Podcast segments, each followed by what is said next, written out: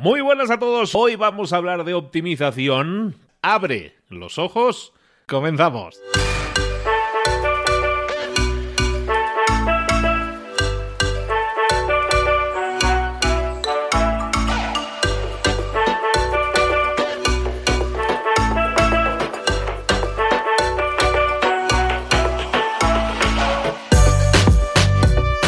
Buenas a todos, bienvenidos un día más a Mentor 360, el programa donde te traemos a los mejores mentores del mercado en español del planeta para ayudarte a ti, sí, a ti, a crecer, a desarrollarte, a tener más y mejores resultados a nivel personal y a nivel profesional. ¿Por qué necesitas un mentor? Porque hay áreas en nuestra vida en las que nunca se nos ha enseñado cómo debemos comportarnos, cómo podemos ser nuestra mejor versión, ya sea en marketing, ya sea en ventas, ya sea hablando en público, comunicación, motivación, networking, todas son áreas que efectivamente lo escuchamos y decimos, sí, sí, eh, yo eso lo necesito saber, pero no lo sabemos, nadie nos lo enseñó. Y aquí es donde puedes desarrollar todos esos conceptos con los mejores en cada una de esas áreas. Hoy sin ir más lejos, que vamos a hablar de optimización, estamos hablando de optimizar nuestra vida, de hacer lo máximo posible, de obtener los máximos resultados en nuestra vida, optimizándola, porque nuestro tiempo es finito, es limitado y tenemos que hacer lo mejor posible con el tiempo que se nos ha dado.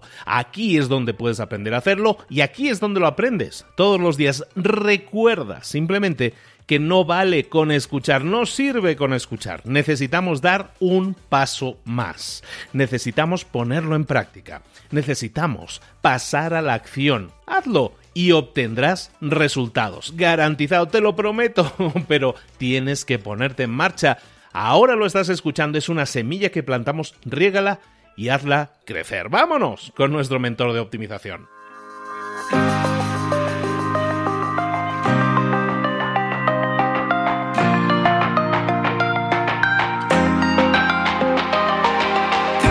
Llegó el momento de hablar con nuestro mentor del día. Aquí en Mentor 360 te traemos cada día los mejores mentores del planeta en español y siempre con temas que te ayudan en tu crecimiento personal y profesional. Hoy vamos a hablar de optimización, así lo hemos llamado esta sección que hacemos con nuestro queridísimo Aaron. ¿Cómo estás, Aaron Benito? Luis, muy contento de estar platicando contigo, como siempre, y con todas las PATs, las personas de alto desempeño de aquí, de Mentor 360. Excelente, con Aaron siempre tratamos temas muy variados en, temática, pero siempre orientados a, que nos hagas pensar, a que nos hagas desarrollar temas que nos permitan crecimiento profesional, muchas veces partiendo de lo personal. ¿De qué vamos a hablar hoy, Aaron? Hoy el tema se llama filosofía para personas muy ocupadas. ¿Cómo ves? Filosofía para personas muy ocupadas. A ver, desarrollame. bueno, una cuestión que eh, me gusta mucho analizar es la diferencia entre los diferentes niveles de todo tipo, personales, socioeconómicos, profesionales y demás. Y lo que he ido notando es que la gente que admiro en la parte de mm, creación de ideas, la gente que desarrolla e innova y logra conquistar mercados y demás, es, gente muy filosófica y mm, creo que muchas veces no nos damos cuenta que al tener en alto, con, mucho respeto, la visión de un área, nos limitamos tontamente nosotros mismos a acceder a ella, ¿no? Y vemos esta cuestión de la filosofía como algo exótico, vemos la filosofía como algo reservado para gente muy intelectual, muy culta, gente muy estudiada o, gente ya de, cierta edad, ¿no? Entonces, creo que, que, es un gran error el no filosofar, el no estar de alguna manera dedicándole tiempo diario a este asunto y verlo como un ejercicio que nos va a ayudar a posicionarnos en, en estas esferas.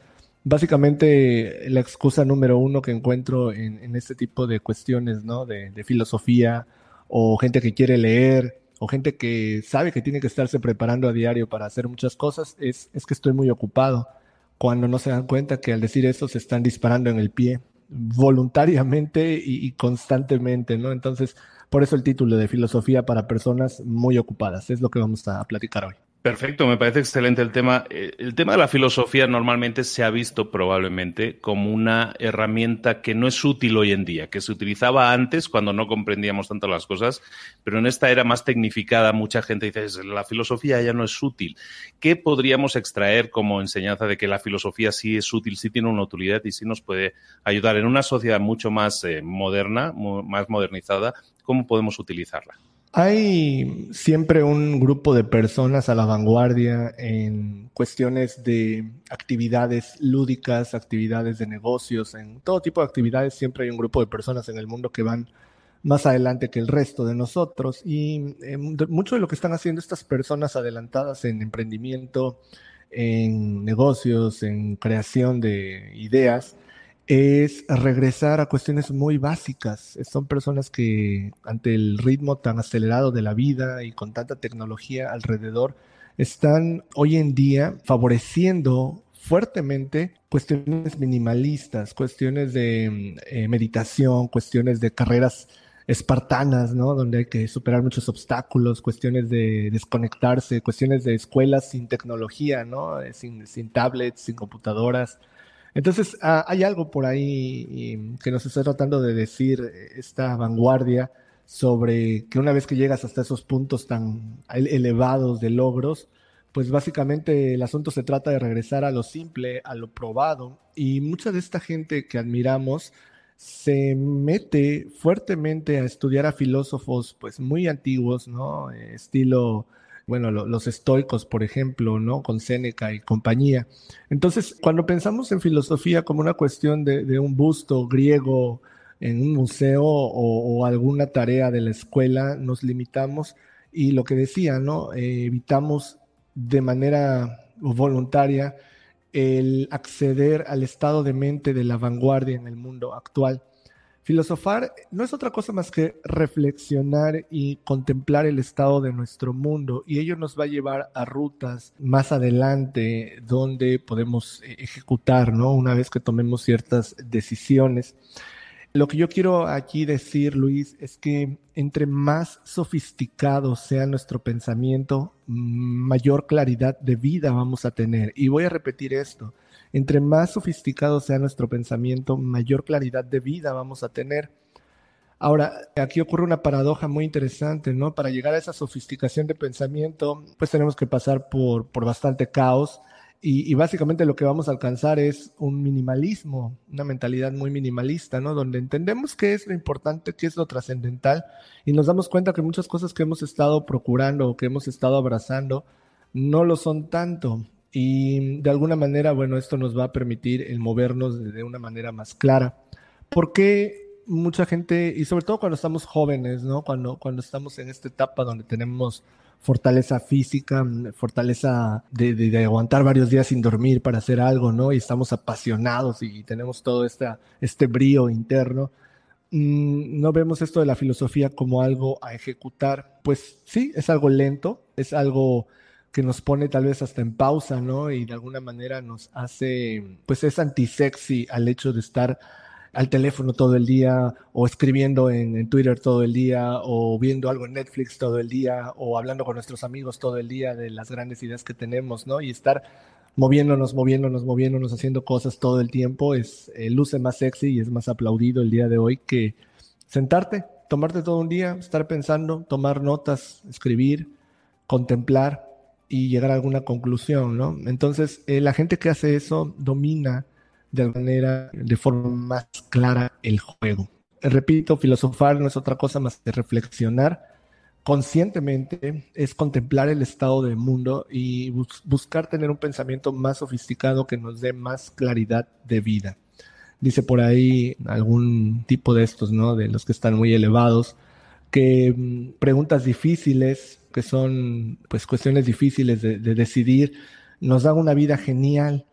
Y lo opuesto también es tristemente cierto, ¿no? Que lo que es decisiones fáciles, pues no nos dan una vida genial, ¿no? Eh, al contrario. Entonces, tenemos que esforzarnos en llegar a, encontrar nuestras respuestas a estas preguntas difíciles, a estas decisiones difíciles para la vida genial a la que podemos aspirar. ¿Cómo ves, Luis? Hay claves, hay palabras clave, ¿no? En esta búsqueda del texto que estoy escaneando tuyo. Y una palabra clave que me llama mucho la atención, la frase del día, que es cuanto más sofisticado nuestro pensamiento, mayor es nuestra calidad de vida.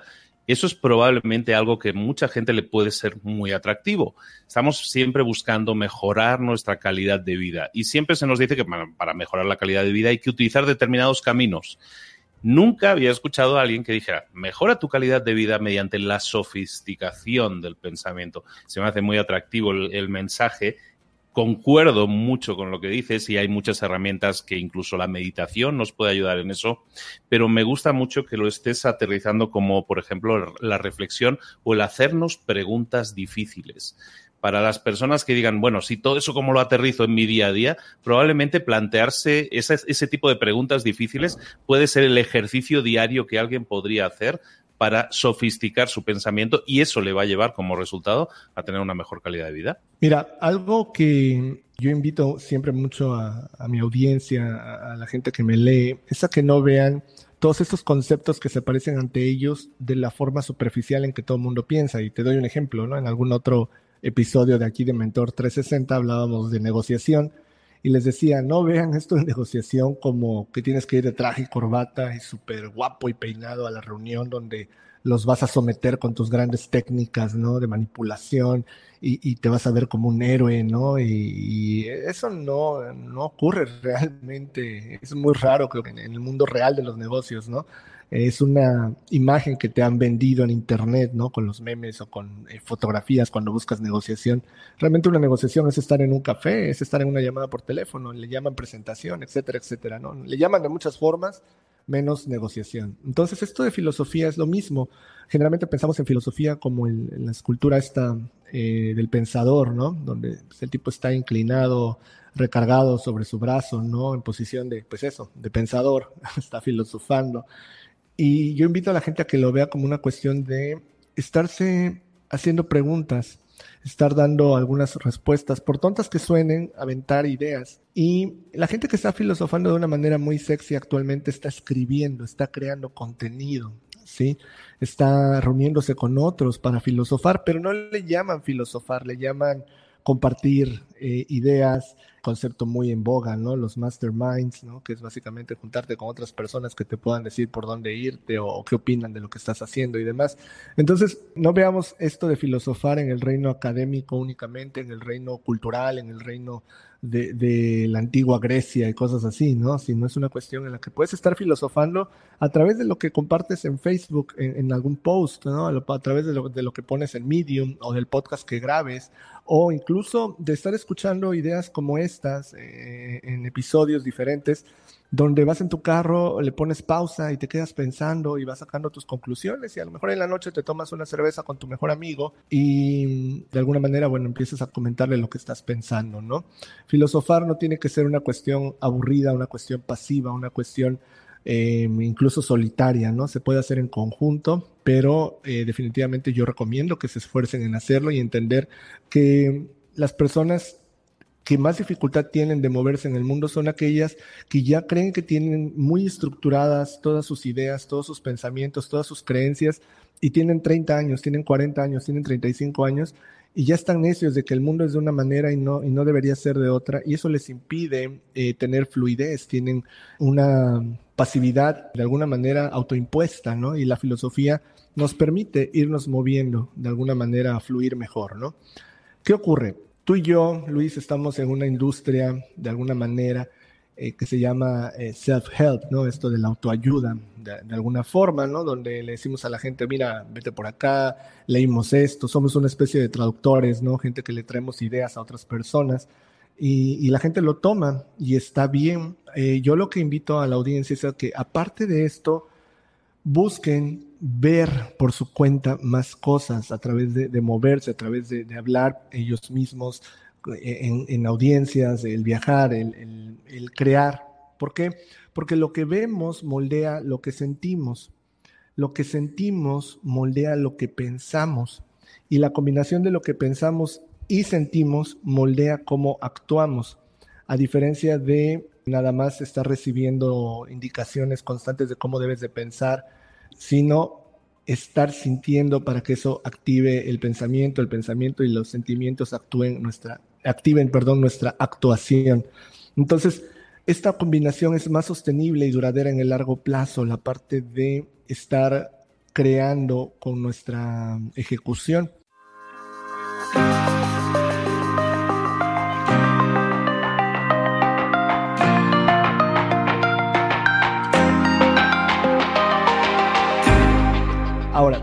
La filosofía por sí misma eh, puede ser tan densa como cualquier otra área, no, hay nada de malo en eso. Sí, hay filósofos que en lo personal no he podido acceder a, ellos, tengo libros de ellos, los comienzo a leer y no puedo, pero pues es como, yo creo, como estudiar medicina, ¿no? A lo mejor vas a comenzar con cuestiones básicas y sobre eso vas a ir avanzando. Entonces, yo recomiendo mucho, por ejemplo, a Seneca, las, las cartas que le escribió a, Lucilo, son geniales, son pues muy claras, ¿no? Es como un blog, pero pues es un libro escrito hace más de dos mil años y, y de alguna forma te permite ver cómo alguien que tuvo el éxito empresarial, el éxito político, el éxito social y personal, ve la vida ya estando en la, pues en la plenitud de la misma, ¿no? Y te das cuenta que muy pocas cosas cambian en general, ¿no? Ahora tenemos tecnología diferente, pero prácticamente todos los problemas que, tenemos son iguales que hace dos mil, tres mil años. Entonces hay mucha sabiduría que podemos extraer de todo eso. No sé si con esto respondo tu pregunta, Luis, ¿cómo ves? Totalmente, totalmente. Y un montón de perlas que yo creo que la gente debería volver a escuchar este episodio. Algo que a mí me llamó mucho la atención y que, vamos, comulgo totalmente con lo que estabas diciendo. Estabas hablando de que hay toda una serie de personas que tienen esa actitud ante la vida de decir, yo ya tengo todas las respuestas, yo tengo la vida ya pactada, ¿no? Yo ya tengo el, claro el camino, ¿no? Normalmente cuando tú crees que tienes todas las respuestas, probablemente es el momento de hacerte nuevas preguntas. Cuando crees que ya lo tienes todo, entonces la vida te puede dar un vuelco. Normalmente suele suceder así. Tenemos que hacernos nuevas preguntas. Lo que estamos haciendo hoy aquí es filosofar. Estamos filosofando, estamos reflexionando sobre la vida, estamos viendo el estado del mundo, el estado de las cosas y estamos comentando algo que creemos que podría ayudarte a ti que estás escuchando esto. Si tienes si tienes preguntas, háztelas de nuevo, formúlalas de nuevo, reformúlalas, busca nuevos ángulos, busca nuevas opciones. Eso también es filosofar, aterrizarlo en nuestro día a día, pensar en las cosas, como decía Aarón, reflexionar y ver el estado del mundo y ver qué podemos hacer, qué podemos aportar, hacernos ese tipo de, eh, de preguntas, no conformarnos con las respuestas que ya hemos obtenido, sino siempre estar intentando, como estabas viendo aquí, estabas comentando al final, intentando ver nuevas cosas para sentir nuevas cosas para pensar nuevas cosas y así actuar y de forma diferente. Me encantó, Aaron. Fíjate que una de las cosas que hago mucho, Luis, es, me gusta mucho correr 5 o 10 kilómetros, corro 4 o 5 veces a la semana. Y siempre que estoy corriendo, eh, comienzo de, no de mal humor, pero sí cuestionándome el por qué voy a correr. El primer kilómetro es horrible siempre, ¿no? las rodillas duelen, las piernas, el cuerpo, ya estás cansado y llevas 200 metros, etcétera, ¿no? Pero llega un punto que Haruki Murakami en su libro de qué hablo cuando hablo de correr explica perfectamente. Él, corre a distancias de 100 kilómetros, ¿no? Es toda una experiencia diferente, eh, pero eh, llega un punto donde abandonas tu cuerpo, donde estás corriendo y está tu cuerpo en un modo tan automático que ya eres tú y tu mente, ¿sí? Y lo combino con unos 5 o 10 minutos de meditación al, terminar de correr, donde pues hago el ejercicio de cerrar mis ojos y concentrarme nada más en los sonidos de la gente que va pasando junto a mí. Tengo la, la fortuna, la dicha de poder correr junto al mar, entonces escucho las olas, ¿no? Escucho los pájaros. Trato de concentrarme en todos esos sonidos y es muy complicado. ¿Por qué? Porque mi mente está, está trabajando, mi mente no se quiere relajar, mi mente no quiere tener un espacio de pausa, quiere seguir procesando cosas. Entonces, a mí me ayuda mucho a filosofar porque pues no puedo estar escribiendo un texto mientras voy corriendo, no puedo estar respondiendo emails, no puedo estar realmente hablando por teléfono, estar corriendo y, dominar a la mente.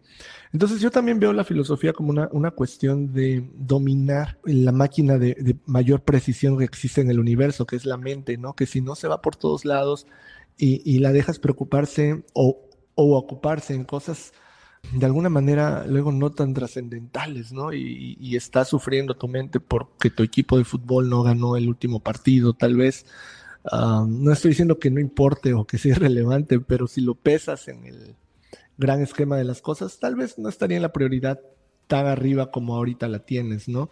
Y cuando empiezas a través de la filosofía a entrenar a tu mente a que se enfoque en ciertas cosas, pues logras resultados mucho más interesantes porque empiezas a diferenciarte en la manera en que ves el mundo y no puedes tener un, mundo mejor, una realidad más genial si procesas la información como todo el mundo. Es imposible. Si tú ves el mundo como todos a tu alrededor y actúas como todos a tu alrededor, pues tu realidad va a ser como lo de todos a tu alrededor, ¿no? Y si a tu alrededor no están viajando, no están teniendo éxito, no están siendo felices, no están sintiéndose plenos, pues ¿cómo quieres hacerlo si estás ejecutando igual? Entonces, filosofar es una de las armas secretas que allá arriba las personas que admiramos están, están ejecutando muy seguido y se puede lograr no solamente a través, te digo, del modelo clásico de estar sentado sin hacer otra cosa, a través de interacciones, como decías muy bien, en, este tipo de plática que tenemos tú y yo, que simplemente le estamos dejando grabada para la posteridad, ¿no?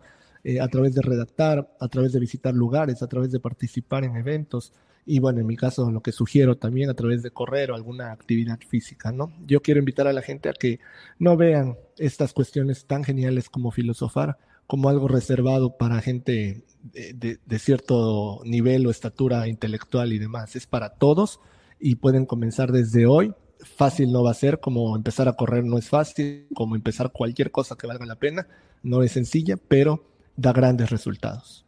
Nada que sea sencillo es, fácil de iniciar, pero vale la pena quedémonos con esos. Empecemos con nuestra filosofada, filosofemos corriendo, filosofemos paseando, filosofemos con nuestros amigos charlando también o incluso haciendo un podcast como este.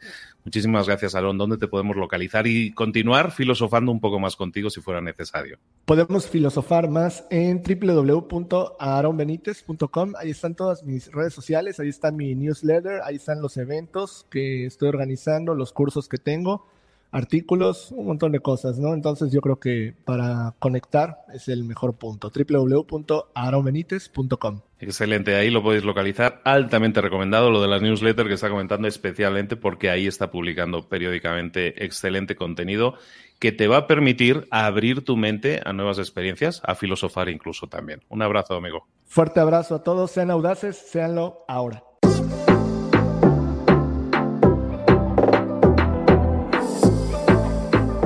Y ahora pregúntate, ¿en qué quiero mejorar hoy?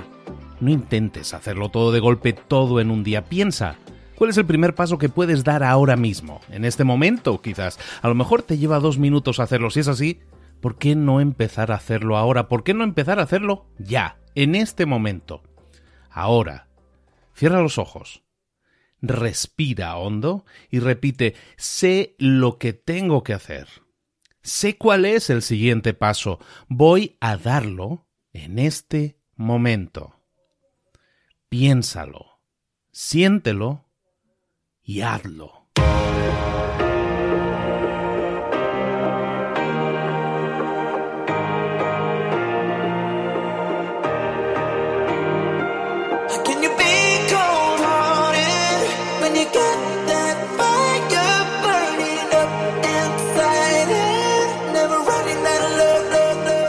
Muchas cosas de las que hemos visto hoy ya las sabes. La mayoría del conocimiento que compartimos aquí ya lo sabes. Sabemos lo que tenemos que hacer, sabemos lo que tenemos que evitar, lo que no tenemos que hacer, todo eso ya lo sabes. El único problema es que no lo ponemos en práctica, no pasamos a la acción y es ahí donde te necesito a ti y a tu compromiso. Si una sola de las ideas que hemos comentado hoy resuena en ti, te llama a ponerla en práctica, entonces, define el paso más pequeño posible, el gesto más mínimo, y hazlo ahora mismo.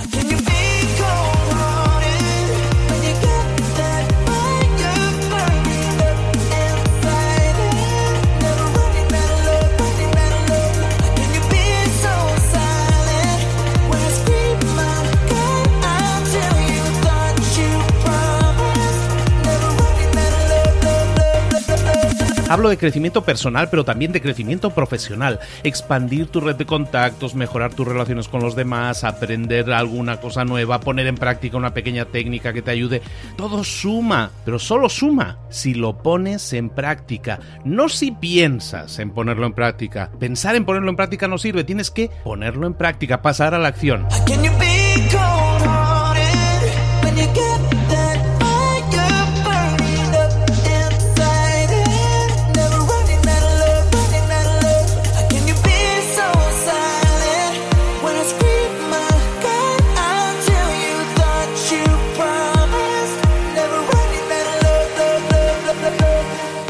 De este ingrediente secreto también. El ingrediente secreto es la actitud. Tu actitud. Tu actitud transmite. Si sales a la calle con ganas, la gente lo va a notar. Si sales a la calle sin ganas, la gente también lo va a notar. El mundo está ahí fuera, te está esperando, por lo tanto sal ahí fuera, sal a la calle y sal con ganas, sal con actitud. No esperes a mañana, ya sabes lo que tienes que hacer y ya sabes que lo puedes hacer hoy. No veas pasar la vida, vive la vida. Tienes las mismas 24 horas que tienen los demás, haz que valgan la pena entrega en estas próximas 24 horas tu mejor versión. Te esperamos aquí mañana para continuar creciendo, te esperamos aquí mañana con más mentores, pero el día de hoy está completito delante de ti. Así que ponte en pie, pisa fuerte, respira hondo, sal ahí fuera y conquista tu día.